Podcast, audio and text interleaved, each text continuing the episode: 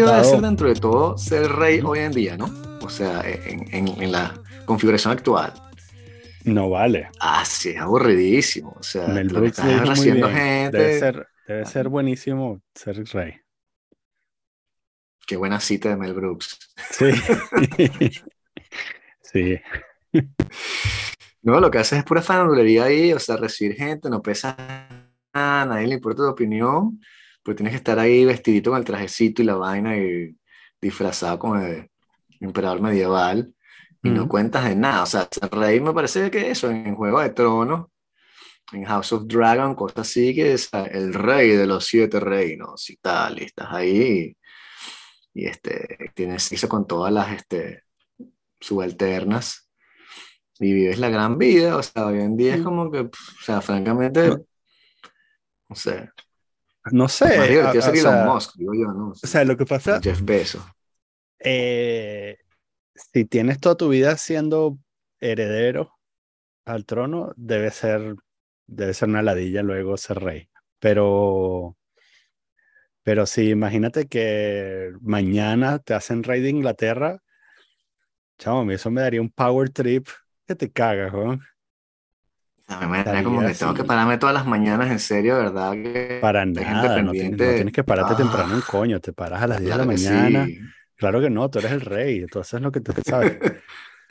Marico, estaría, pasaría como cuatro semanas metiéndome coca todos los días, Exacto. así que mandando al único Soy el portaaviones, rey.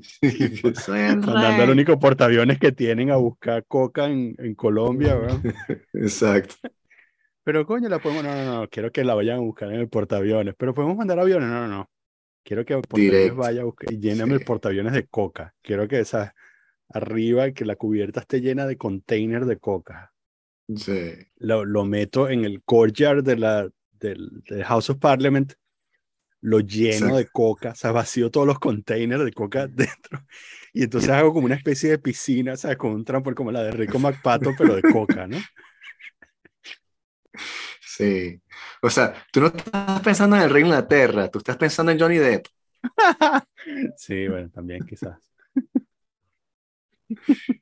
Pero sí, live fast, die king. Sí. Sí, no, no sé. Es que no sé, creo que también debe haber mucha, mucha, mucha gente pendiente de lo que hace, entonces no puedes hacer nada.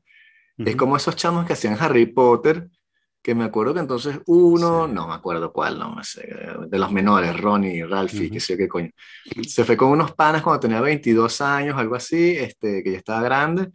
Fueron para Ámsterdam y se metieron en un coffee shop y le tomaron una foto. Y se armó aquel pedo, pues, qué bolas, que carajo es Harry. Potter en un coffee shop. Y dices, mierda, o sea, si fueras rey, es eso multiplicado por mil, o sea, Sí. no puedes hacer nada. No, O pero eso, bueno, tienes que hacer las drogas de los reyes. Tienes que Claro. que darte gota y que te den, este, no sé, amapola. Pero, no sé, también, eh, eh, bueno, por eso te digo que, que eh, solo si te importan las cosas, pero si no te importa la institución, puedes hacer, o sea, puedes darte la gran vida. Sí. Puede ser el rey loco y tal, el que está siempre, sí, ese de The Mad. King. Claro. Sí, del Mad King. Así que traigan a los Rolling Stones que quiero tocar guitarra. Sí, eso, tal cual, ¿no? Tal cual. Pero bueno, me Sí. sorprendió igual que hubiese tanto, tanto fervor. Claro que yo no soy inglés y tengo tiempo que no voy Ujú. con Inglaterra, pero ese, ese rollo real nunca lo entenderé. Yo sé que incluso hab- hablé con un pana, eh, conocí un tipo aquí que era realista. Y Mm. traté que me explicara por qué, y el tipo hizo un argumento ahí larguísimo, el no ¿Realista francés o realista? Realista francés, que el tipo estaba pendiente de ir a buscar al Borbón que quedaba en no sé dónde y traerlo otra vez, Sí. a ese nivel. Este, y dije como que, pero qué locura es este, no, que gastas menos plata, es una cosa de representación. Y, y bueno, o sea, hay gente que es realista, por lo menos en Ujú. Francia, Sí. Pero me parece tan, tan extraño como una forma de gobierno. Aunque claro, lo que tenemos ahora es una basura tan, tan grande que, no sé, capaz que sí Mm, no, mejor es, tener un rey. mm, es mejor, de- después. yo creo que es mejor que tener un rey. te votan a la derecha extrema en Italia y no puedes hacer nada, o sea, tienes un rey, o sea, no sé, Mm. en fin. Sí. Sí, bueno, ahí tampoco puedes hacer nada porque quizás la, quizás el heredero, el heredero al trono de Italia, el conde de Saboya, capaz también apoya a la extrema derecha. No me extrañaría para nada. Sí. Pero bueno, tiempos asiagos que se vienen sobre Europa, ¿ah? No vale, que tiempos ciegos nada, ¿sabes? Eh, son, son italianos, por Dios. Son italianos. O sea, desde que unieron al país, no han hecho nada para amenazar a Europa. Bueno, aparte de unirse a los nazis, ¿no? Los Pero- arrastraron, no, los arrastraron eh, a pelear con los aliados en la Primera Guerra Mundial Sí. y ¿sabes? tuvieron que ir a rescatarlos porque les dieron una Sí, separatón de perdieron. coñazos. ¿sabes? Sí, Perdieron al país. Todos presos. Sí. Este, y después en la Segunda Guerra Mundial también, ¿sabes? Tuvo que decir, ¿sabes qué? Te voy a invadir porque no sabes hacer un coño. ¿Sabes? A la Hacen tercera la otras cosas muy buenas. Hacen otras cosas muy buenas, pero amenazar a Europa no Sí. es una de las cosas que hacen bien. Los canoli. Aparte de eso. Sí. No, bien, o sea, pero está bien, yo creo que, a ver, lo que más en serio, eh, este es el momento en que voy a hacer una apología de la extrema derecha, así que por favor, inicien el sound clip, el, denle a TikTok. record. Eh, un, Ponen orden. Construyen puentes. un gobierno, sí, un gobierno, eh, perdón, sí, un- exacto, un, un gobierno nacionalista eh, anti-Putin en Italia es mejor que cualquier cosa wishy-washy que hubiesen podido lograr si eh, el cen- lo- los centristas se ponen de acuerdo en Italia.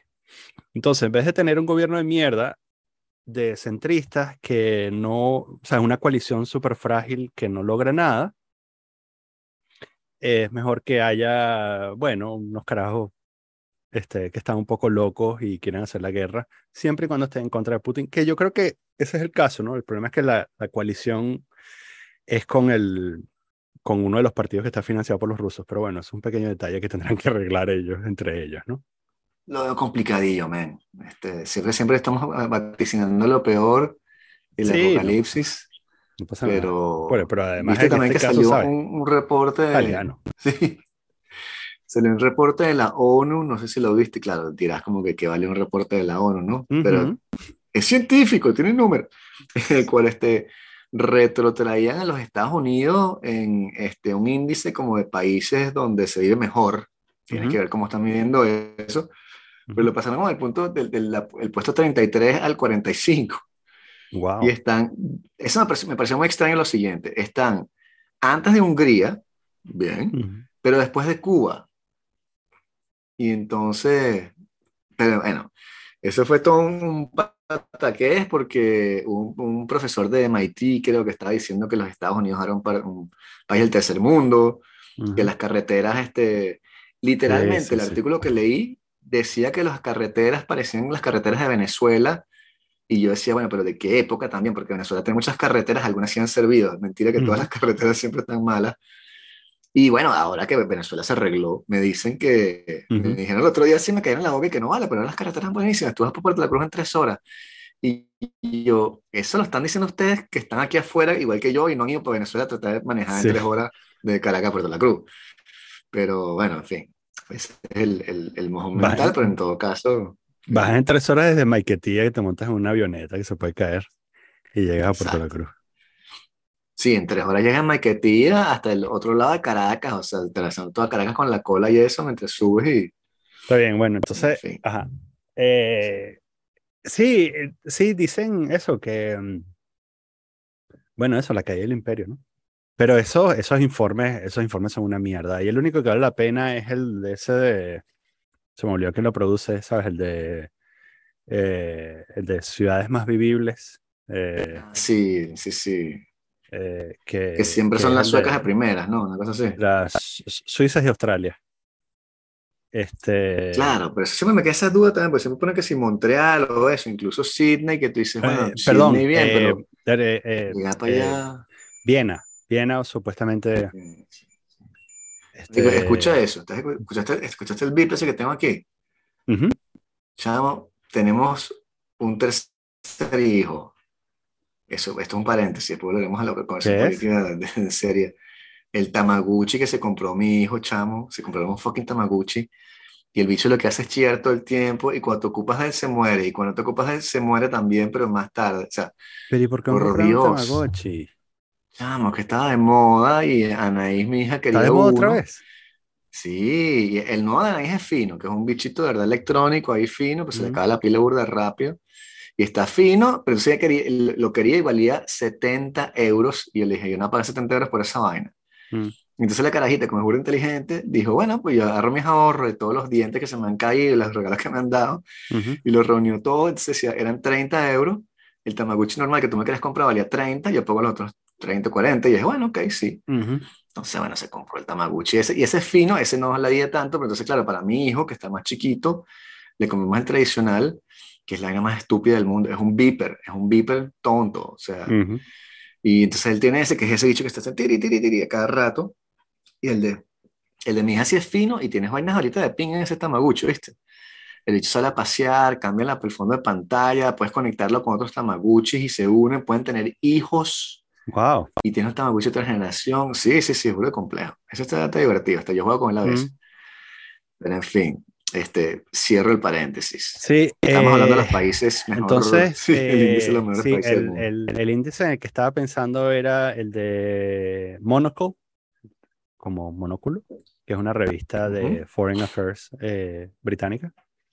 Pero también está la el ranking de The Economist, que, también todos los años produce uno. Entonces, aquí dice que eh, Viena, Copenhague, Zurich, Calgary, Vancouver, exacto, siempre está eso, las ciudades de Suiza, Canadá. Pero ¿quién va a ir en. Calgary, weón? O sea, por Dios. Sí, de hecho, eh, por ejemplo, Ginebra está de sexto, que yo creo que, bueno, esto lo compila gente que viene, que, voy- o sea, que de pronto viene un par de días al año a Ginebra y tal, o viene de vacaciones de esquí y, Exacto. y se come todo el cuento de, de lo, de, ¿cómo se llama? De la, de la calidad de vida y todo eso.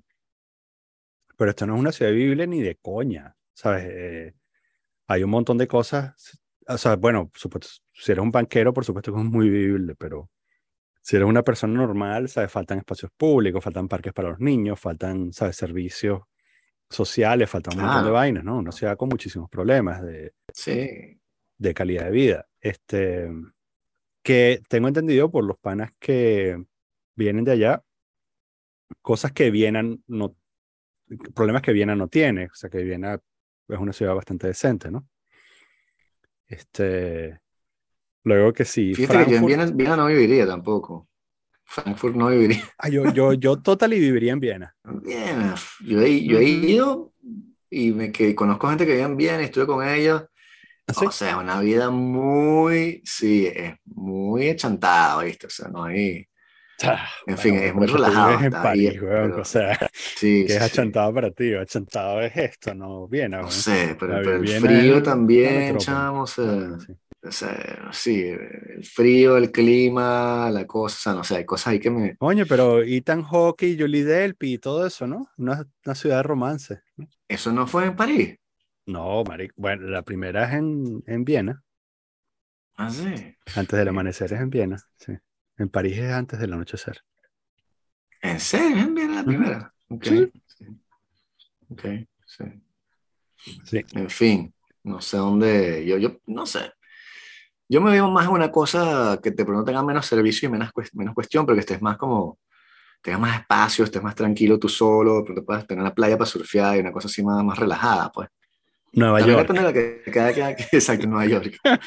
depende de lo que queda cada quien. Washington DC. Exacto. Hay play- las playas de Washington. Es, Sí, con tu es una, fucking pesadilla vivir en Washington, weón. Eso sí debe ser horrible, weón. Pero fíjate que no, o sea, yo fui a Washington a visitar justamente a, a Marcio Meléndez que vino para este podcast y, este, y el centro de Washington me pareció, o sea, me pareció una de esas ciudades pocas, de las pocas ciudades gringas que tiene como un centro en el cual tú puedes ir en carro y después caminas. Y puedes caminar entre los monumentos, y está la cuestión de los parques, y vas por allí, después te... Claro, tiene, esa- pero- tiene mucho pero verde, a- puedes correr. Vives a hora y media en otro estado y no sé qué va en, en un, en un laberinto Claro, de casa. Uh, Sí, si no, pues en Washington, Washington. ujú. Pero aparte de Washington, de pronto Filadelfia, que también tiene como un centro. Ah, ¿Y Nueva Filadelfia pinga. Me encanta. Sí, o sea, no veo dónde. Esas otras ciudades que son como, bueno, como Miami, que hay mucha gente que nos escucha que vive en Miami, pero yo. O sea, Miami es como la ciudad a la, a la cual nunca llegas, como que estás siempre rodando, rodando, rodando. y tú, ¿Dónde está la ciudad? Y que no, esta es la ciudad. Hemos estado en la ciudad hace 40 minutos. Ah, pero no hay nada. O sea que, no, eh. Miami es lo que te pasa en Miami. Miami es la gente que tú ves en Miami y Ujú. con todo el respeto a la gente que está allí. No nos vayan a, a cancelar por Miamiófobos. Ujú. Sí lo somos, pero bueno, hay que decirlo a voz alta. Un poco, sí. Pero dentro de todo, sí, dentro de todo lo que hay que buscarse es eso, ¿no? Una, una ciudad que esté eh, bien cotada para el, para el cambio climático apocalíptico que se nos viene Mm, encima. Sí, que tenga una muralla. Que tenga, no, que tenga agua. Tienes que estar, o Mm. sea, por eso, está- si estás al lado del lago Titicaca, por ejemplo, o el lago de Ginebra, el lago alemán, Sí, estás tranquilo. claro. Ahora, Sí, si estás, sí, si estás en París, está un poco más jodido. Pero hasta tienes que tener agua, tienes que tener terrenos cultivables o que puedas tener tus gallinas y tu cosa. Ujú. y una cuestión en la cual puedas más o menos organizarte para defenderte, ¿no? De la- Sí. las hordas que vienen a quitarte las gallinas. Sí. Bueno, Newsflash, gallinas y tu cosa, necesitas un, sí, necesitas un terreno burda de grande porque no, no tienes cero idea acerca de la productividad de la tierra. Así que, Claro. ¿sabes? Vas, a- vas a sembrar 100 semillas y te va a salir una mata y vas a estar comiendo hojas, muriéndote de hambre al mes porque no te sale nada. Claro, claro, purgándote tu- con la, con la grama, porque deshidratado. Yo no digo que yo sea un candidato ideal para sobrevivir en esas condiciones, porque mis conocimientos de agricultura Ujú. este, son muy, muy, muy limitados. Este, se reducen a- a- al cultivo de hongos alucinógenos en mi casa. Y Sí. eso no creo que haga falta. en el bueno, capaz que hace mucha falta en el mundo apocalíptico. Ujú. Pero, pero sí, no sé, igual eso, eso vendrá. Tenemos, tenemos tiempo, tenemos como unos tres o cuatro años de que suceda eso. Así que Sí. termina de pagar la, el Mira. mortgage de la casa. Hablando de ciudades vivibles, este, tengo una confesión que hacer, Ajá. sí, porque estuve cerca de tu casa y no te dije nada. ¿Cerca de mi casa aquí o, o en Yes, Caracas? cerca de tu casa aquí. ¿Cómo que? Pero Porque- cerca que, que estás en la puerta de Orly, supongo, ¿no? No, no, tampoco tan cerca. Eh, porque fuimos a Disneylandia en un viaje Ah, por relámpago. Un viaje fino. relámpago, este, eh, casi que ido por vuelta. Coño. eh, tres, no, tres días. Este, Pero estás muy chiquitas tus hijas para montarse todavía en nada, ¿no? eh, no, la grande está grande ya. Sí, montaña Space No, Mountain. no, no, no, no, no, no, no, no, no, fuimos Ah. en plan, no, no, no, no, no, no, no. Fuimos en plan siete años, fuimos en plan Ok. siete y cinco años. Y los monto en todo, sí- chamo, si sea. ¿Cómo? Yo los monto en toda vaina, si no estén. No, sí, no yo puedan pasar, también, yo hablo y tal. yo y- también, pero, pero también fui mentalizado de que no me iba a montar nada, nada yo, sino más bien ellos, ¿no? O sea, que yo iba, Sí. este, Las tacitas y tal. Entonces, en 1989, Se cayó el muro de Berlín. yo estaba así mm, en la cola con mis padres, en la cola de Captain EO. ¿Sabes qué es Captain EO? Captain EO. Captain Mm, EO era eh, un show tridimensional, bueno, cuatridimensional en Epcot Center con Michael Jackson. Pero un holograma de Michael Un Jackson. holograma, por supuesto. Entonces, Escuché hablar de eso, pero no me monté nunca. Ok. gran producción. El, o al menos tengo recuerdos, buenos recuerdos de eso. Entonces estaba en esa cola y ya yo tenía edad suficiente como para saber cómo eran ciertas cosas. Y mi papá hizo un comentario así tipo, cuando llevas a tus hijos a Disney, ¿no? Cuando traigas a tus Sí. hijos a Disney. Y yo dije, yo jamás voy a traer a mis hijos a Disney, porque no... Que no va a tener hijos. No, yo a esa edad, o sea, yo, ya yo entendía suficientes cosas como para saber, y my bones, que yo no tenía lo que, sea, lo que hace falta para, para pasar de lo que yo era, esa masa informe que era en ese momento, a alguien competente que es capaz de llevar a sus hijos a Disneylandia, ¿no? O sea, para mí estaba súper claro que jamás iba a poder hacerlo, ¿no? Newsflash, aún no lo eres. y entonces, eh, porque además era, eh, o sea, ya en esa época yo tenía la intuición de que yo iba a ser parte, no estaba tan claro, pero ya tenía la intuición de que yo en algún momento terminaría formando parte de esa primera generación que le fue peor que a sus padres, ¿no? Y no, o sea, no, no lo veía, o sea, sinceramente no veía como... Y luego el tiempo me dio la razón, ¿no? O sea, el tiempo me dio la razón porque a medida que pasaban los años quedaba más y más claro, y además siempre recuerdo ese episodio. Yo le dije a mi papá, yo nunca voy a llevar a mis hijos a Disney, ¿no? Y mi papá me dijo, carajito, tú te vas a partir el culo y tú vas a llevar a tus hijos a Disney. No sé cómo, pero te vas a partir el culo y lo vas a hacer. Casi como una amenaza, ¿no? Exacto. Eh, y entonces, bueno, eso, tengo, no sé, ¿sabes? 40 años pensando en eso, ¿no? Eh, eh, a medida que pasaban los años, como dije, bueno, se iba confirmando, se iba cumpliendo la profecía. Este, la tuya, no la de él. la mía. Eh, bueno, porque... Y después, ¿sabes? Como que la vez que estuve más cerca fue eh, en 2020, cuando reventó la pandemia, que compré las entradas de Disney y, y después este, explotó el COVID y entonces después dijimos, bueno, ¿sabes? Nacieron las morochas, así que nunca fui a Disney. Ich vergessen, me acuerdo. Este, nunca fui a Disney, nunca fui a Disney, ¿no?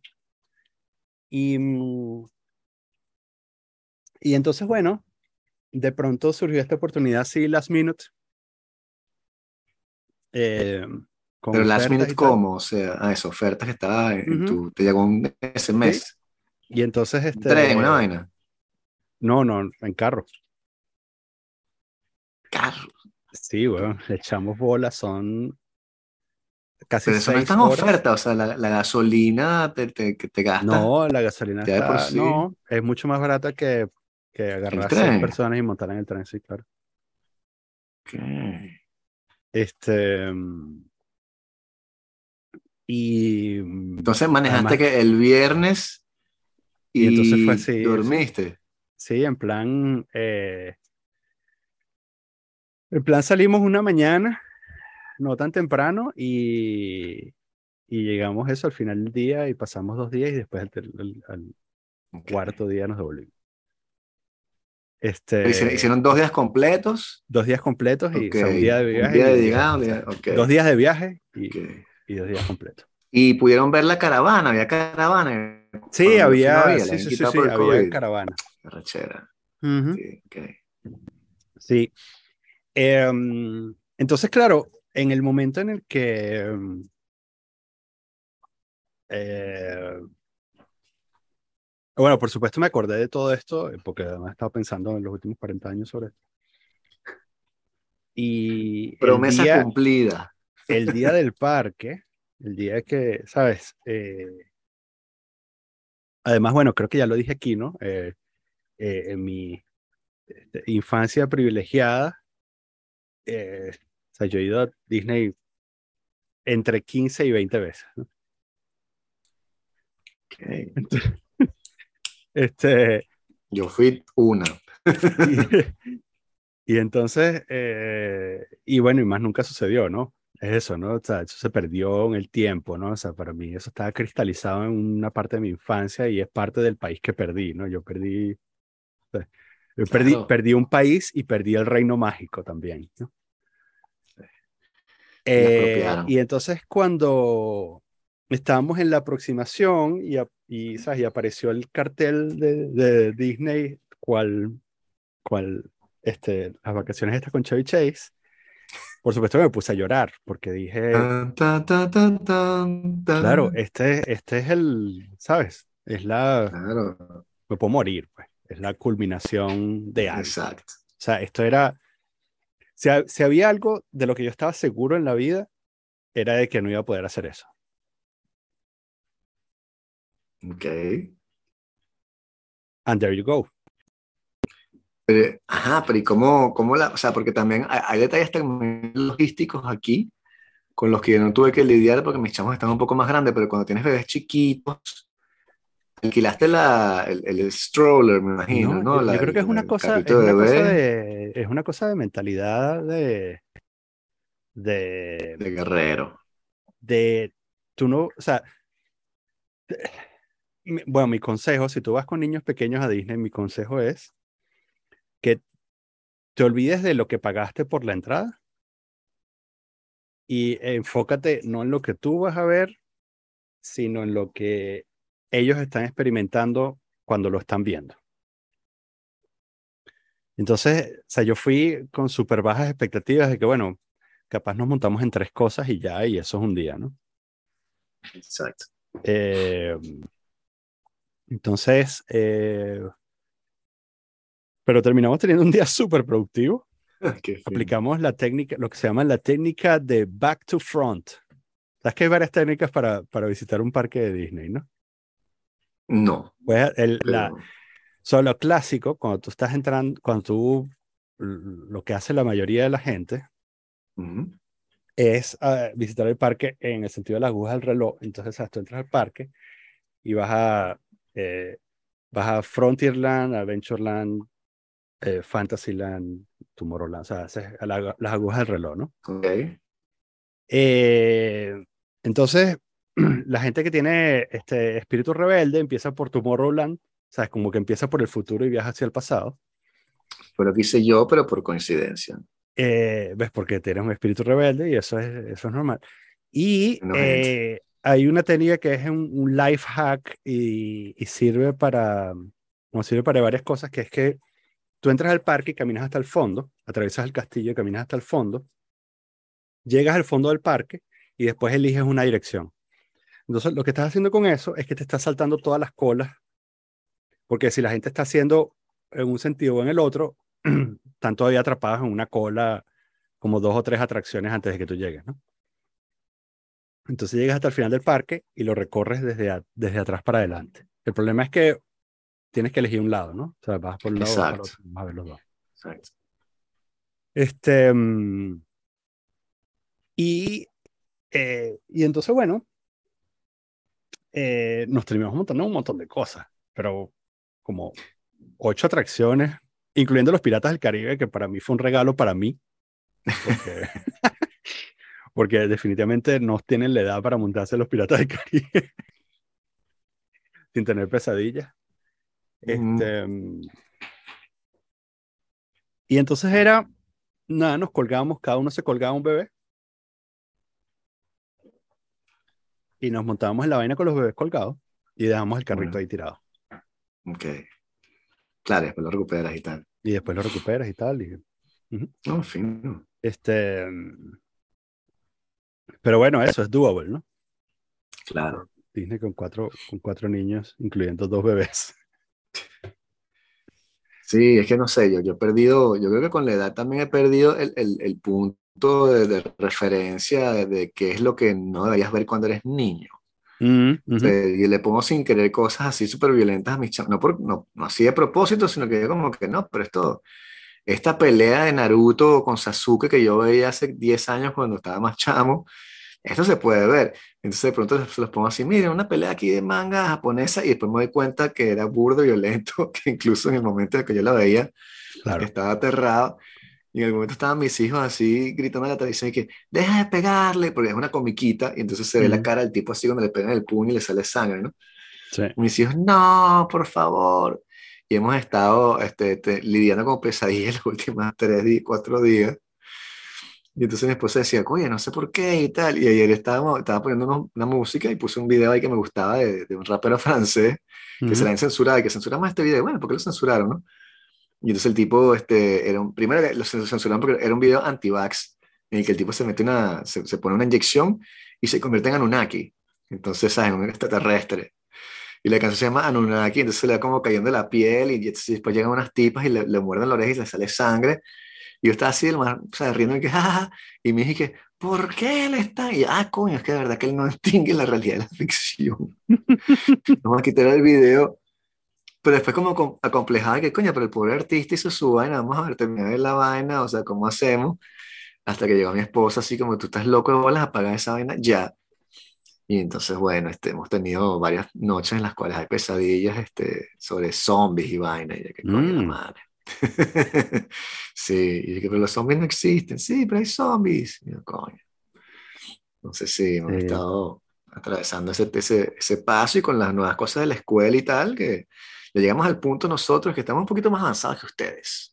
Este, en el cual eh, no es que los niños crecen, es que el sistema social te obliga a que crezcan y a que tú crezcas con ellos. Ujú. Y entonces ahora no me dejan entrar al colegio, chamo. Ya los dos están en la escuela, escuela, y no los puedo, o sea, tengo que dejarlos en la puerta así, y ellos entran solos, que yo antes los llevaba de la mano así, me despedí en la puerta de la clase así, chao, que tengas un buen día. Y ahora, yo seguía entrando así, yo no sabía, hasta que me dijeron, y que mira, por cierto, señor, que no puedes entrar más. Y yo, pero. ¿por qué hasta aquí? No, no, no, puedes entrar, tienes que quedarte fuera de la reja. Y decía, coño, bueno, ok. Entonces sí, hemos ido creciendo. En los cursos que los llevaba antes, hacen danza y hacen, están haciendo taekwondo, que antes yo entraba a ver el curso y tal. Y que no, te quedas afuera. Entonces, bueno, por un lado es bueno porque puedo quedarme leyendo afuera o escuchando música, Ujú. pero por otro lado es como que, "Ah, mi bebé, no estoy viendo lo que está haciendo. Sí, Sí. nos están obligando a, a crecer de manera demasiado acelerada y tengo un poco de vértigo con eso también. Los Ujú. chamos ya están haciendo preguntas complicadas sobre las abejas y las flores y tal, y Ajá. uno nunca sabe qué decir. Más o menos, sí. Se, se Ok. avecina. Sí. Ok. Hoy Me preguntó mi hija que, que, que era un Tampax. Mm. Y entonces yo le dije, pregúntale a tu mamá. Uno siempre, no vale.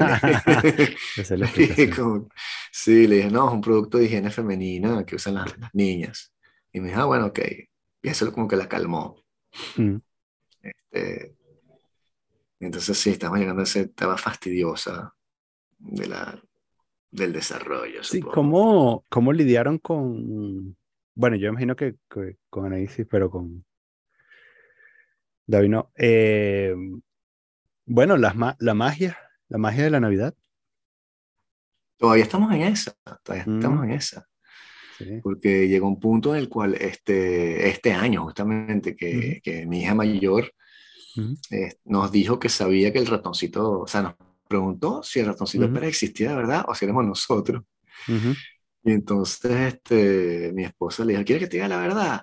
Y dijo que bueno, sí. Y entonces después le dijo, ay, y, y Navidad. Entonces le dijimos, bueno, ¿quieres saber o no? Y dije que no, no quiero saber. Y entonces, sí. Como cuando, cuando te montan cachos y tú dices, no quiero saber. Exacto, exacto. Ojo que no ven, corazón que no siente. Y entonces, claro, la, Sí. la, la jalamos hacia nuestro lado y que no, bueno, tienes que ayudarnos con tu hermano. Claro, sí. Sí, ese, es sí, nuestro plan bonito. también. Sí, sí, sí. Ese es nuestro plan también. Sí, porque anoche, ayer, este, se cayó otro diente. Este. Estaba. Eh, eh, eh, ¿Sabes qué? Em, este creo que es el cuarto, cuarto, quinto. Este, y bueno, yo eh, muy orgullosamente digo que he sacado dos con toda la grima que me da. Me da muchísima grima eso, pero también digo, ¿sabes? Esto es uno de esos momentos de, de que, ¿sabes? Yo no hay, no hay, eh, ¿sabes? No hay otro sitio donde yo pueda experimentar esto que, que no sea con mis hijos, ¿no? Yo no voy a ir a pagarle a alguien mira, quiero sacar los dientes a tus hijos. Me dejas sacar los dientes a tus hijos, ¿no? Con el propio weirdo. Este, entonces, bueno, eh, sencillamente hay que apechugar y, y experimentarlo, ¿no? Y jalar el diente y sacarlo, ¿no? Con toda la grima que me da. No, un buen Pero después digo, derechazo. este diente lo saqué yo, ¿no? Y Sí. me da risa porque hay, eh, eh, hubo un diente que tenemos como, teníamos como cuatro días tratando de sacarlo. y Yo intenté un día y traté de jalarlo y no, no, Ah. nada. O sea, se queda, lo podía doblar, lo podía Pero, torcer y tal, pero yo pero no no, hago no. eso, yo, yo dejo que se caiga solo, solo, solo, o sea, nunca lo hemos No, jalado. no, no, no, no, no. Ah, Este, no, porque, no, porque esta insiste que, en que hay que sacar el diente, ¿no? Es parte de la, es parte de su cosa. It's her thing. De que. Y entonces ayer estaban casi unos panas y estaban jugando a pelear. Y entonces un pan, un chamito le dio un coñazo en la cara y le, le voló el diente.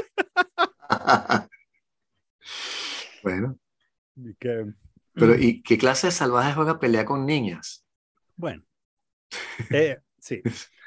Este, Sí. eh, es ucraniano y es un refugiado. Así que Ah, bueno. supongo sí. que hay cosas que se perdonan porque, bueno, ¿qué voy a hacer? ¿Sabes? ¿Qué voy a hacer? Le voy a decir, ¿qué bola? No, digo, bueno, mm, ok, si le volaste un diente a mi hija, sí, bueno, as you do. Este, no te tengo nada que decirte. Este, porque no hay manera en que yo pueda comparar mi experiencia vital con tu experiencia vital. Tú has vivido más en los siete años que tienes de lo que yo he vivido en 47. No, pero tiene Este- más, o sea, no sé. Son los chamos ahora, o sea, ya, ya, por lo menos en la clase de mi hija, ya parecen pequeñas personas, ya no son bebés, pues. Sí. Y es, es weird, o sea, hay un carajito, eh, pues claro, aquí no usan uniforme, no es como en Venezuela, sino que van como les da la gana. Mm. Y hay un carajito entonces yo lo vi cuando, en la, lo que llama aquí la rentrée, que es cuando los vuelves allá para la escuela después de que abren las vacaciones y tal. Y había un carajito con un sombrero, tipo de Dick Tracy, weón. Y yo, coño, qué arrecho. Yo hubiese querido venir con un sombrero cuando yo también tenía ocho años en la escuela, weón, nueve años, ¿por qué no? Y después me dice mi hija que, chamo, o sea, ese carajo tiene todo el tiempo ese sombrero. Y es cierto, siempre lo veo, el carajo tiene el mismo sombrero todo el tiempo, no sé por qué. Es su cosa. Es su estilo, Ujú. supongo. Sí. Sí. Y es burda de rara la mamá que este, se viste como si fuera a Handmaid's Tale, con esas faldas largas así de, de integrista católica. Sí. El papá es burda de weirdo, o sea, son una gente muy extraña. Pero el hijo usa sombrero a los nueve años. Coño, ¿sabes? O con las franelas que tienen, que, que pueden ponerse franelas de, de- de superhéroes o vainas de, pues, de equipos de fútbol. Sí. o- yo tenía aquí con la pieza chemisa del coño que me compraba mi mamá, que me la compraba más grande para que durara que dos años Sí. y nunca duraba dos años porque jugabas básquet, fútbol. Mm. Pero sí, qué horrible. En cambio, aquí tienen esa, esa libertad, chico. Sí, que se las sí, sí. envidio. Pero sí. Este, mm, Sí, falta, falta poco. imagínate, me faltan menos de 10 años para que mi hija se esté casi que se puede ir a la casa si quiere. Para que haga su, su Wow. gira del mundo, supongo. qué locura. bro. Chamo, sí, ha pasado A faltan rápido. weón. A mí me faltan como 20 años para eso. Sí. Para estoy contando también vaya. que, ¿sabes? Porque hay una serie de viajes que quiero hacer con ellos, pero están muy Mm. chiquitos. Sí, Y después, cuando tengan la edad, vas a tener nada más como cuatro años, lo cual son cuatro Mm. vacaciones. sí. Quisiera ir como que para, para Tailandia, Japón, ese tipo de Ah, cosas. te iba a la preguntar India los quisiera si, llevar. si claro. podías revelar algo de... Ok. Ujú. Me gustaría llevarlas a Japón, ese es el próximo viaje que quisiéramos Mm. hacer. Tailandia, Japón, este, Egipto, me gustaría volver a llevar, ir y llevarlos a ellos. La India de Mm. pronto. Entonces Ujú. van como acumulando.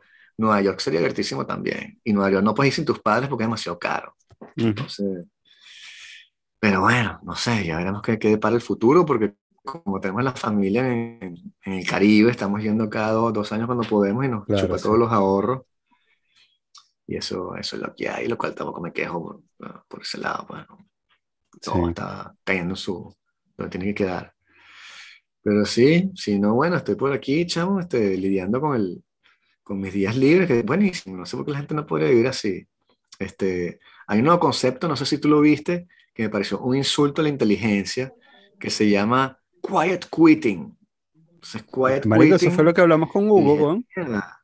Exacto, sí, sí, Ujú. sí. Pero, ¿por qué no se llama como que trabajar normal y ya? o sea, como que Sí. quiet quitting, yo sí como que eso es Traba- trabajar como llama una persona Trabajar en normal. Francia, sí.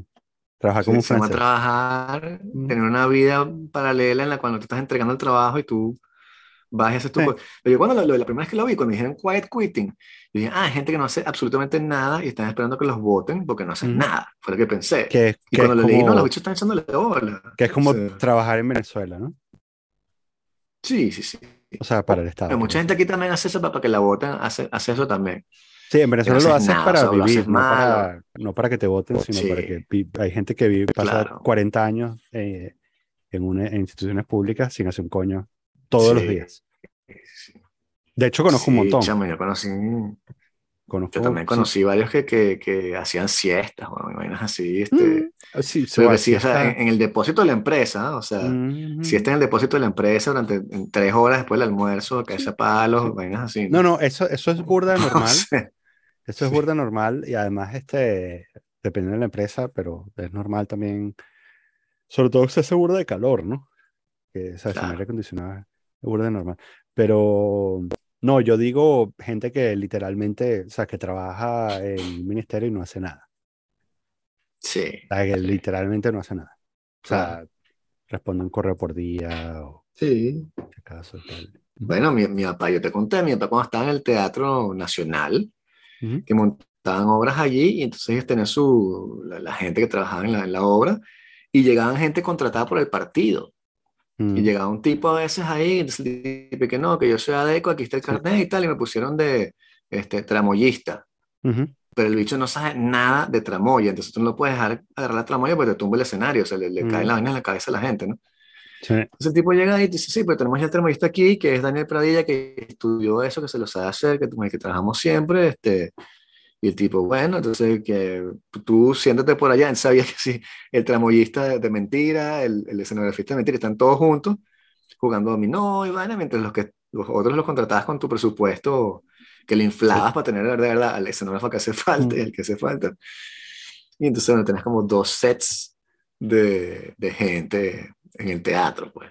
Mm. Porque se sabe, le, dan eso, el trabajo del partido y que estoy con AD y tal. Sí. Bueno, ok, vas a ser el vigilante del ministerio tal, o qué sé yo. Mm. Lo que no entiendo también es que, que bueno, que fue, era una de esas cosas que, que yo no entendía en, en Venezuela, eh, cómo hacía, cómo hacía esa gente para vivir, ¿no? O sea, porque yo conocía gente que no solo vivía, sino que además estaba pagando su apartamento o estaba pagando su carro y yo decía, ¿cómo coño? O sea, yo- que justamente ayer estaba hablando de eso con, con otros panas, este, y yo les estaba diciendo que una de las razones por qué yo migré era porque a mí no me cuadraban las cuentas de ninguna manera, ¿no? Que yo decía, o sea, yo veía a la gente en Venezuela y decía, "Ve, ¿cómo coño está, o sea, cómo coño este carajo tiene un carro, cómo coño este carajo tiene un apartamento, cómo coño este carajo puede vivir o puede, o sea, cómo coño se puede ir de vacaciones para Estados Unidos y tal? Y, a mí no me cuadraba ninguna de esas cuentas, ¿no? Este, Hasta el sol de hoy.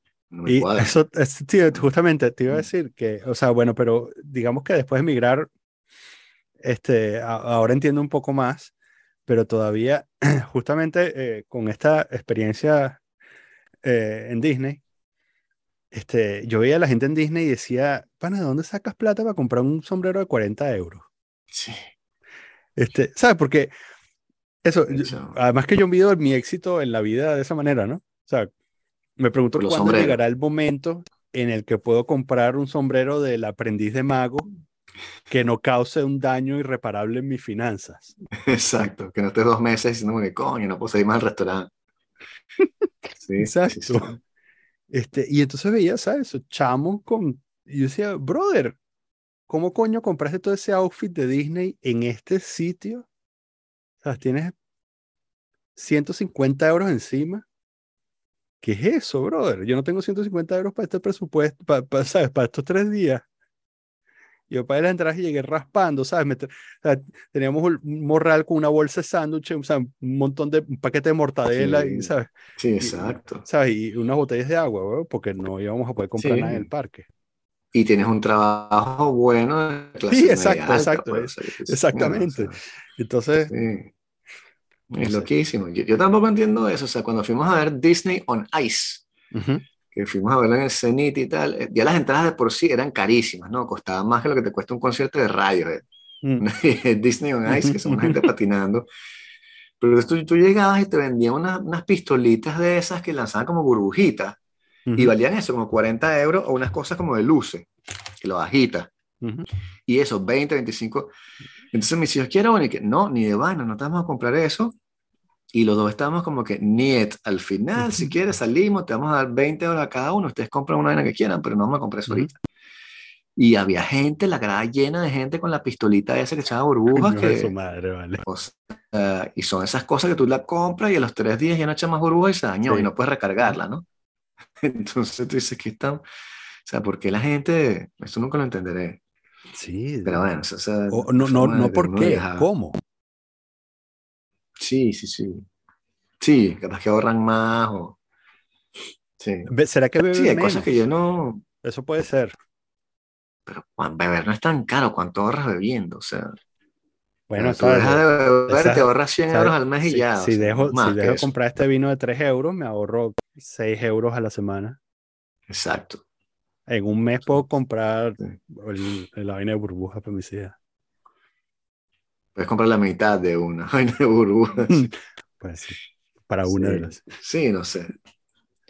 No sé, esas economías me parecen muy extrañas, igual que incluso los apartamentos. Siempre te lo he dicho, los apartamentos cuando yo los veo por aquí, Ujú. siempre que tú pasas y ves la vaina así que un millón de euros, y tú, pero ¿quién sí. coño? O sea, ¿Cómo coño? porque un apartamento por aquí, por mi casa, que no es donde viven los ricos, Ujú. estoy diciendo un apartamento que, que donde vive Ujú. Brad Pitt ahí al lado del Sena, eso sí, obviamente vale plata y la gente lo compra, o en Neuilly, que es la parte de los ricos aquí del este del este. Aquí por donde yo vivo es una cosa popular y este, todavía hay problemas, estaban los craqueros, de que hablábamos, etcétera. Ujú. Entonces tienes un millón de euros, ¿quién coño se compra eso? O sea, ¿cuánto- ¿cuál es el crédito que le dan? ¿Cómo lo- o sea, no sé, no, no, no entiendo. No entiendo porque nosotros estamos muriéndonos aquí pagando el crédito que, que agarramos, que ni, o sea, no es ni una tercera parte de eso, y estamos así Sí. pariendo para hacer 25 años y pagarlo, ¿no?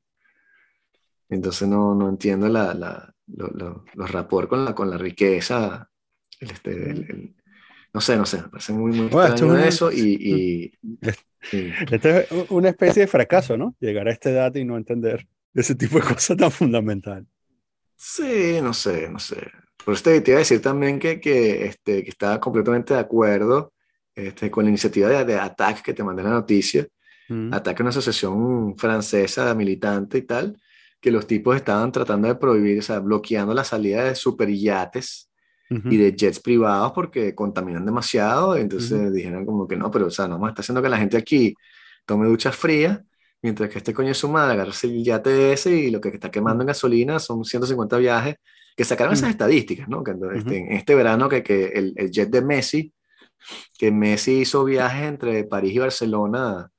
Y la suma era como lo que hace una persona normal como tú y yo eh, en 150 años de, de CO2 Sí. en aviones. Sí, sí. Entonces, claro, no estoy diciendo que prohíban a los ricos, ni que los expropien, ni nada, pero tiene que haber algún punto en el cual digamos como que ya va. Si, vamos si yo me tengo que cerrar el cinturón, ¿qué es lo que estás haciendo tú para cerrarte el cinturón también? Porque, o sea, sí, yo apago la luz, hago lo que ustedes quieran, pero todos iguales, no nada más yo. Am, yo creo que eso, o sea, ok, bien, sí, entiendo. Eh, pero creo que eso es eh,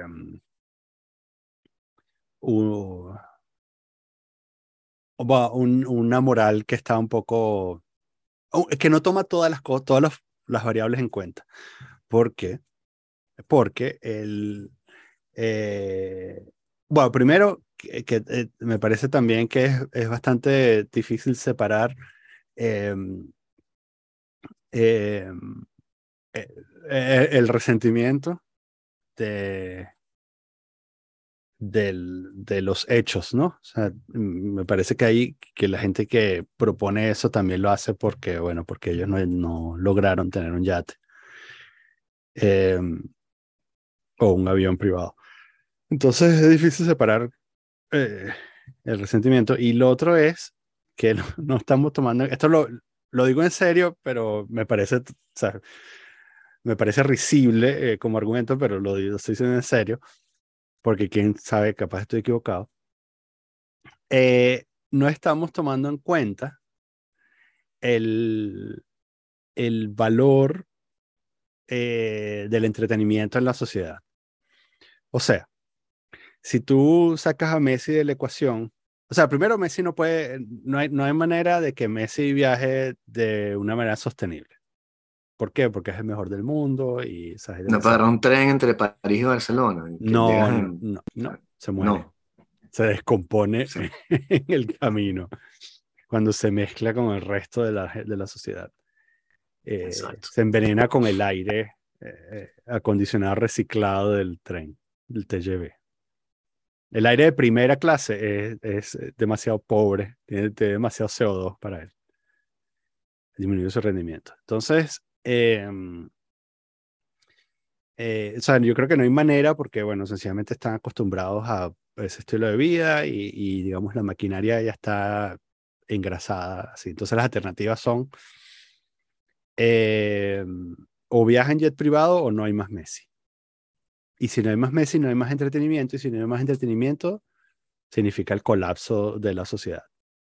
O sea, la, hay, hay, hay 40 días entre el momento en el que le prohibimos a Messi jugar y que se paren las centrales nucleares en Francia porque, porque el, el, el, desencanto popular llega hasta el punto en el que es insostenible. ¿no? sí. Bueno, no sé, o sea, me parece que aparte de esas consideraciones, que, que, no comparto completamente. sí, yo, o sea, yo por eso lo digo medio en broma, medio en serio. Porque, agarra su Greyhound como todo el mundo. Entonces tú te agarras su Greyhound ahí 24 horas con las piernas aplastadas y tal, y llegas a Barcelona fino. Por ahí, por, ahí hay un clip de, de, de, quién es, de Mbappé con el. ¿Es Mbappé con el seleccionador? ¿O Mbappé con el director técnico de, del PSG? En el que le preguntan que por qué no viajan en tren y se cagan de la risa. ¿Tú no has visto eso?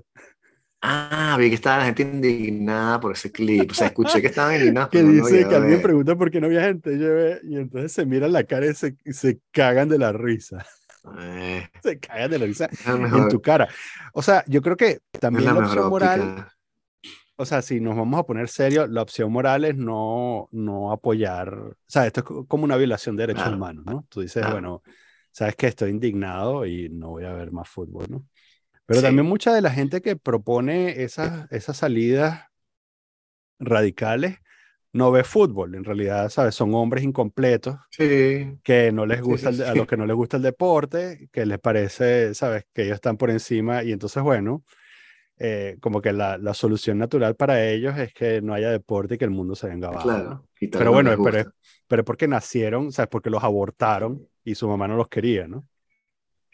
Claro, no, pero aparte de esa consideración y aparte del hecho obvio de que los futbolistas no están ni cerca de ser los carajos que tienen más plata en este mundo y que atacándote a Messi o a Federer o al que te dé la gana o incluso a LeBron, no están ni rascando la superficie de lo que son las riquezas obscenas que si del reino de Bahrein o del jeque de no sé qué dónde, en Emirates, ¿no? Pero aparte de eso, sí, pero aparte de eso, me parece que estamos viendo los principios de, de, una especie de terrorismo ecológico. Esta es la parte bondadosa en la cual los tipos van a trancar la salida de los, de los superyates y los aviones.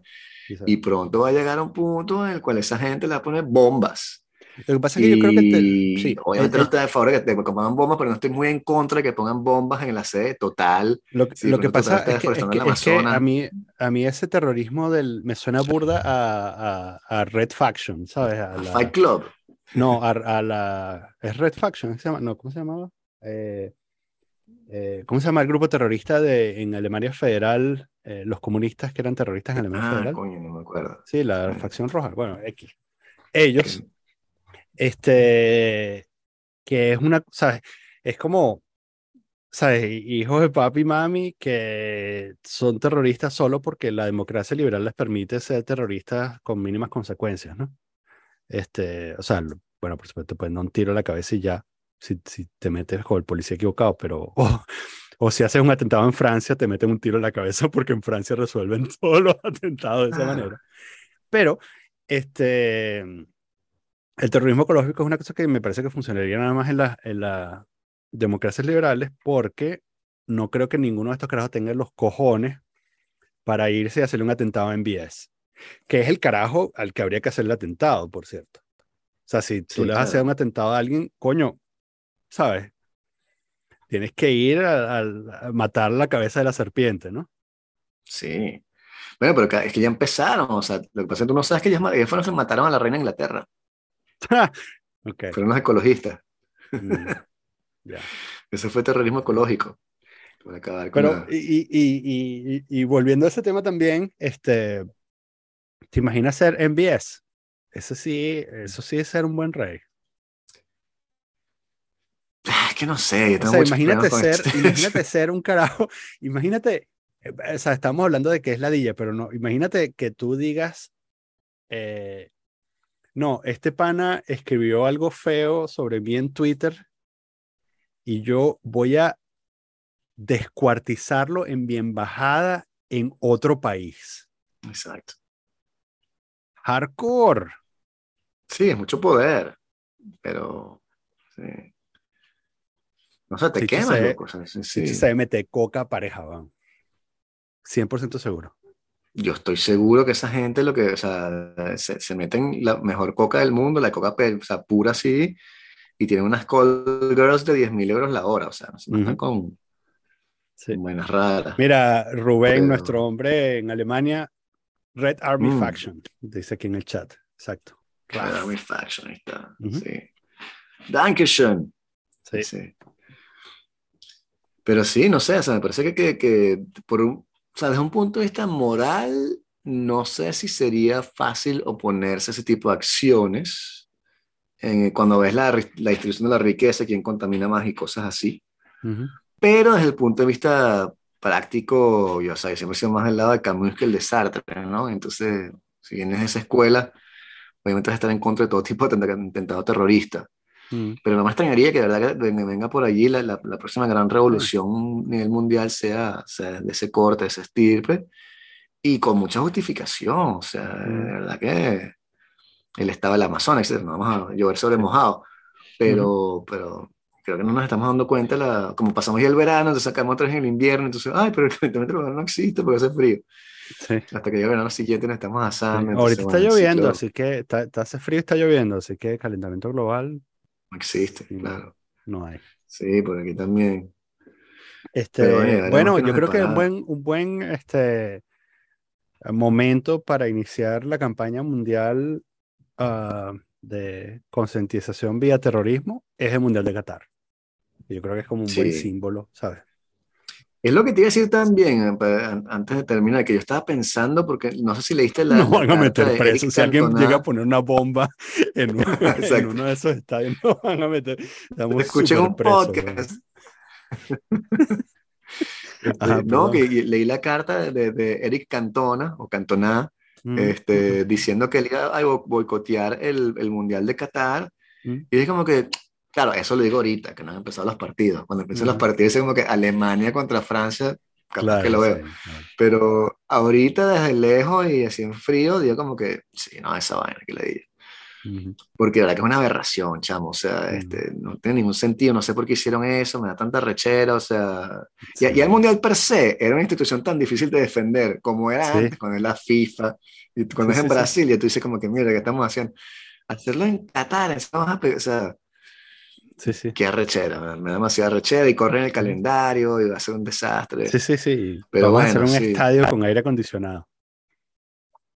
Sí, parece que no sirve, entonces eh, están probándolo, ¿no? Que no, están a dos meses del mundial y el, el estadio no sirvió y que trataron de hacer un juego ahí, no le salió bien. Al final todo sale, o sea, todo va a funcionar. Ujú. Después vamos a ver, porque después los Juegos Olímpicos en, en, en Francia, en París justamente, Ujú. y entonces quieren poner a la gente a nadar en el Sena, ¿no? Hacer los Juegos Olímpicos ecológicos y tal, supuestamente. Porque también como todo el marketing alrededor de eso me da tanta rechera, este, el concepto de Coldplay, por ejemplo, que hicieron en el Estadio de Francia, era todo ecológico y sustentable, entonces la gente en la oficina están y que, wow, está en un brazalete que te dice dónde tú vas, entonces lo reciclan y te- entonces antes del espectáculo te explican todo lo que están haciendo para que no gastar energía y cómo... Y yo, no, van a mamarte un huevo, tú eres Coldplay, o sea, por Dios, qué ladilla, a una vaina acústica, o sea, Los que- bichos así viajando en jet privado. Sí, weón, o sea. ¿Sabes? Pero tienes un brazalete ahí que se alumbra sol y tal, o sea, Sí. con luz solar. Volando en, en cinco aviones para transportar todos los equipos. Los equipos y las putas y las drogas. Sí, pero al final como que sí. Sí, sí, no sé. No sé, hay un lado ahí como que el que mejor lo dijo fue Michael Jordan, que en una de esas le preguntaron que hiciera, creo como cuando le Rodney King, en el 92, que le quedaban coñazos, le dijeron que hiciera un, un, este, que dijera algo, y este, y no sé qué tal, y Michael Jordan dijo como que no, pero es que, o sea, los republicanos también compran mi, mi, mi franela de Michael Jordan, Ujú. pues si no a decir nada en contra de los republicanos. Fue en Columbine, una de esas, Michael, o sea, el, el Ujú. comerciante al final, el tipo dijo, no, los, los republicanos también compran gorritas de Michael Jordan, Claro. que no va a decir nada. Claro. Que es lo más coherente que se puede hacer, a pesar de que es súper Sí. cínico. Pero bueno, eres, eres Michael Jordan entre todo. En fin. Bueno. Ni modo, quedamos así en este podcast extempore. Porque, yes, sir. Gracias ah, a todos los que están aquí pegados en el chat un lunes. Sí. Ah, la verdad es que apreciamos este. Está ahí, eh, está Rubén, está Hugo, está Eliezer, que salió esta semana. Oigan el episodio con él, que estaba muy bueno. Sí, muy bueno. muy interesante. Un montón de cosas. Sí.